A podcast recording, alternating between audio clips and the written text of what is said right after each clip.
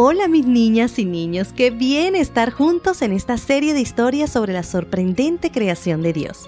Mi mayor deseo y oración es que estemos aprendiendo y creciendo en Jesús. Por eso te invitamos no solo a escuchar estas historias, sino también a aprender esos versículos súper interesantes que acompañan a cada una de estas lecciones. Así que manos a la obra.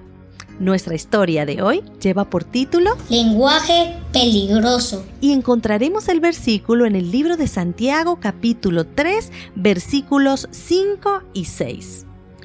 Así también la lengua es un miembro pequeño, pero se jacta de grandes cosas. He aquí cuán grande bosque enciende un pequeño fuego. Y la lengua es como un fuego, y contamina todo el cuerpo e inflama la rueda de la creación.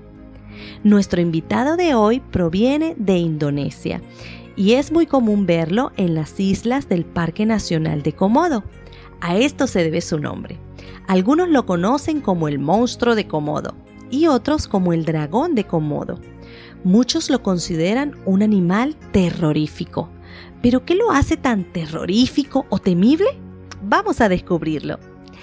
Esta criatura ocupa el primer lugar en la lista de los lagartos más grandes del mundo. Puede llegar a pesar entre 90 y 150 kilos, aproximadamente 330 libras, y medir 3 metros sin contar el largo de su cola, que llega a ser del tamaño de su cuerpo. Esta se caracteriza por ser muy fuerte tan fuerte que con un solo golpe puede derribar a otros animales un poco más grandes que él. Posee una cabeza relativamente pequeña comparada con su cuerpo y tiene patas cortas y muy gruesas. Su gruesa piel varía en color. Puede ser marrón, gris o rojiza. No tiene orejas, sino unas aberturas que le permiten escuchar un poco.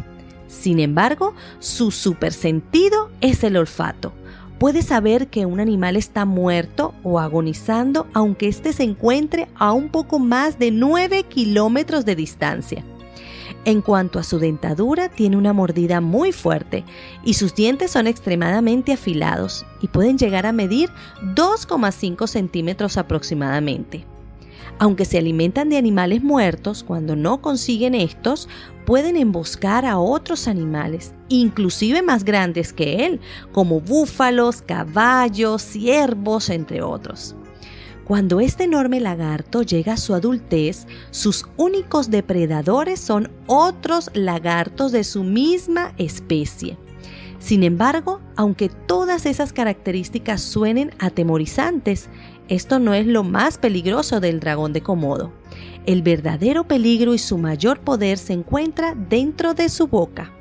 Cuando este enorme lagarto caza, lo hace al acecho y luego muerde a su presa.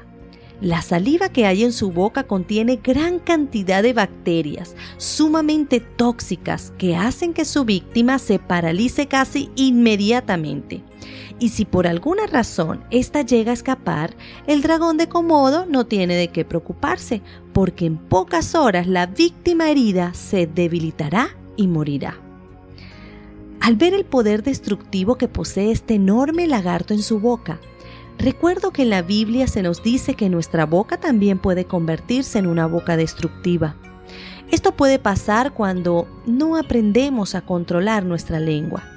El versículo de hoy nos dice, así también la lengua es un miembro pequeño, pero se jacta de grandes cosas. He aquí cuán grande bosque enciende un pequeño fuego, y la lengua es como un fuego, y contamina todo el cuerpo e inflama la rueda de la creación. El apóstol Santiago dice que nuestra lengua es capaz de hacer grandes cosas. Estas pueden ser buenas, pero también muy malas.